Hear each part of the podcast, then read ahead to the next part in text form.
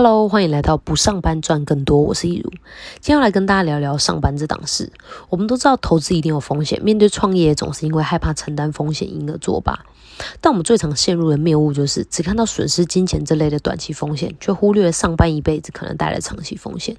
我的意思并不是说上班不好，只是今天会跟大家一起从另一个角度来看看这个我们未曾质疑过的选择。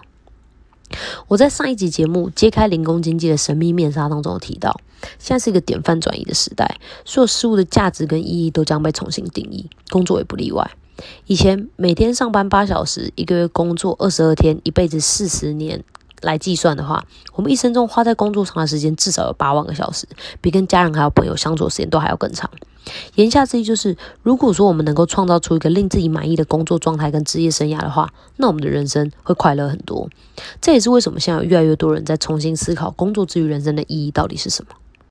相较于上一个世代啊，千禧世代真的生长在一个相对富裕的生活环境。虽然不是每个家庭都很有钱，但至少没有经历过我们父辈小时候那种十几岁就要出来工作养家、工地妹念书的那种生活。再加上开放的教育环境，让我们的自我意识也比上一代强很多。相信我们自己能够做到任何事，勇于表达自己的观点跟想法。对这样的一群人而言，工作的目的不再只是为了糊口，或是承担家庭的责任而已，而是去探索世界跟生命的各种可能性。所以，当工作的目的从物质的报酬转向心理的层次，职业生涯就会变成一场体验之旅。现代社会的斜杠青年、零工经济这样的热潮，都反映了千禧世代他们的工作意识。它是对于工业时代一个萝卜一个坑的工作模式，还有只用单一职业来定义个人的一种反思跟挑战。下面我就举几个对工作意义典范转移的例子。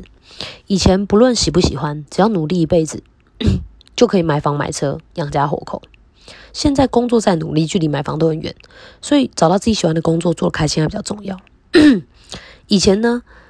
以前的想法是别跟我谈什么追逐梦想、实现抱负，工作的意义就是讨生活跟过日子。但现在则是非常重视工作本身的意义，包括这份工作是不是对社会有益，还有是不是对自己的未来有益。以前觉得，嗯，努力工作要等到退休之后再来享受，现在觉得我又不知道什么时候会退休，所以我必须要及时行乐，享受生活。以前面对工作的态度是，工作就是工作，就是无聊才叫工作，追求有趣的工作那就是在玩。可是现在则是，工作的最高境界就是你以为我在玩，其实我在工作。当你以为我在工作的时候，其实我在玩。那在以前，上班就等于赚钱，不上班哪有钱？可是现在，上班跟赚赚钱是两件事情，赚钱的方式有百百种，谁说一定要用上班这种方式？以前被灌输的观念是，好好念书啊，以后找一份好工作，安稳过下半子就下半辈子就是你最好的选择。可是现在会觉得，善用科技与专业，弹性自主的复合式职业才是最理想的完美工作。时代环境的演变，再加上网络科技的进步，整体的工作发展趋势已经从传统的职业保障，也就是调薪、福利、退休金之类的，转向收入保障、多重身份、多元收入，还有多元人生。这也是为什么现在越来越少人愿意用自由来换取收入。那在说完了工作意义上的改变之后，接着我们来说说我看到上班一辈子可能会面临的风险。我觉得最可怕的就是那种一眼望到头的人生，领着差不多的薪水，过着差不多的日子，看着差不多的生活，然后最后变成一个差不多的人。领着差不多薪水的意思是你大概可以算出你这一生的总收入，因为薪资的成长是线性的，无法达到指数型成长。加上现在企业的营运成本一直在上升，获利萎缩导致薪资僵化的情况下，薪资成长的幅度是远远赶不上我们人生阶段成成成长的速度的。所以大概只有那种刚出社会三五年、未婚住家里、爸妈也还年轻、不需要我们负担跟照顾的时候，会感觉薪水是够用的。一旦生活当中的角色变多，就会立刻感觉到时间不够用，还有薪水入不敷出。过着差不多的日子，指的是这辈子能玩的东西都差不多，拥有差不多的生活品质。以前上班的一份薪水可以买房、买车、养家活口，偶尔还可以旅游，基本上已经能够满足了人生的各个面向，食衣住行娱乐都有，就算不到顶级，也都能够在一定的水准之上。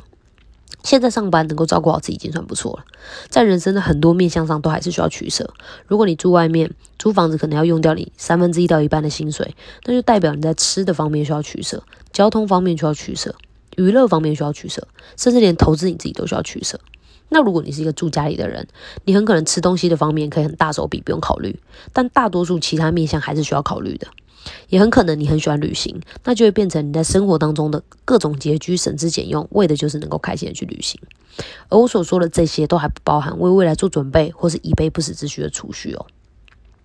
那看着差不多的生活，指的是生活圈和交友圈会变得很小，每天都在差不多的地方做差不多的事，跟差不多的人相处，交着差不多的朋友，不是公司就是回家。下班能量耗尽，上班能量耗尽之后，下班回家就只想要休息。每天这种很 routine 的工作跟生活啊，让人没有机会，也没有心力去认识会让我们增广见闻、打开格局，或是看见新机会的朋友。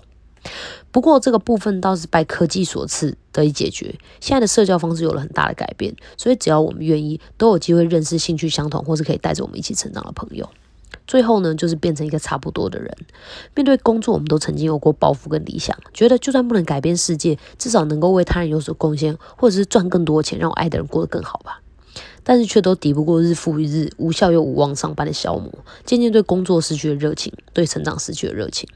觉得他不过就是一个糊口的差事，如果不缺钱，我才不要工作嘞。也因此限缩了自己的成长和进步的空间。我觉得工作跟感情啊，是能能够让人进步，最能够让人进步的两个面向。但有没有交往对象可以锻炼自己，这个部分比较难强求，毕竟强扭的瓜不甜嘛。再加上感情其实是两个人的事，变异比较多，也比较复杂，所以用工作这种可以设定目标，又能够单向透过学习来自我改善跟精进的方式成长，是再好也不过的。但当你开始放弃用积极的态度面对工作的时候，你也同时放弃了自己成长的大好机会。而当一个人开始停滞，不再学习跟成长，变成一个差不多先生的时候，他是很难快乐的。当然，也是有很多人早就想到说，诶，一份普通的工作可能很难满足他在不同的人生阶段的需求，包含收入面、进步的动力，还有不同的生活角色等等，所以选择进入科层体制比较大的企业，设定目标往上爬。这样的选择看起来像是上面提出了潜在风险的解决方案，但却衍生出了另一个问题，就是工作成了唯一的重心，导致生活非常倾斜。钱是赚到了一些，也有成长跟发展空间，但是牺牲了自己的健康、生活品质，还有陪伴家人的时间。虽然说我们工作是为了生活，但又有谁希望生活到头来只剩工作呢？这样求职才能成功的作者迪克·鲍利斯说：“梦幻的工作很少是透过传统的求职方式得来的，他们都是更多都是被创造出来，而不是找到的。只是要有这样的创造，需要很深入的自我认识。他认为呢，持续的自我认识与探索，为的是要发现这个世界最需要我贡献的是什么。从我的观点来看，我觉得人不一定要上班，但一定需要工作。就算不再需要为生活奋斗也一样，因为那是我们持续为他人贡献、为自己创造价值的方式。”如果你对职场感到倦怠，一直找不到能够激发你热情的工作，不妨试着自己创造一份吧。推荐你们一本我最近正在看的书，我觉得对我帮助很大。书名叫做《一个人的获利模式》，它是获利时代的续作，把商业模式图 Canva 用在个人的职业生涯，是一本同时具备商业思维又能够兼顾个人探索的工具书。它把很繁琐的商业模式和自我认识过程，有逻辑也有系统的整理出来，而且图像化，方便我们理解，也协助我们看见全局。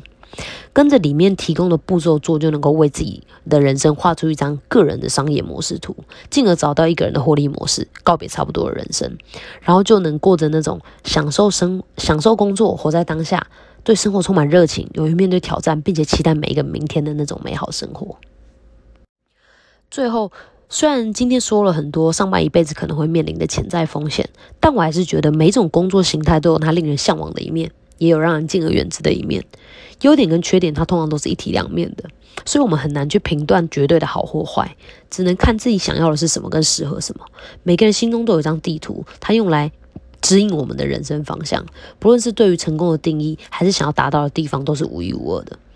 我们需要做的就是持续不断的向内探索，向外尝试。更了解自己的性格、热情，还有才能，还有我们自己想要的工作方式跟生活，并且经常确认手中的地图是不是符合时宜，才能够确保我们正走在我们想要的那种人生道路上面。那今天的节目就差不多到到这边喽，希望今天的内容对你们有帮助。如果你们想要了解其他不上班赚更多的秘密，欢迎按下订按下订阅。我们下集节目再见喽。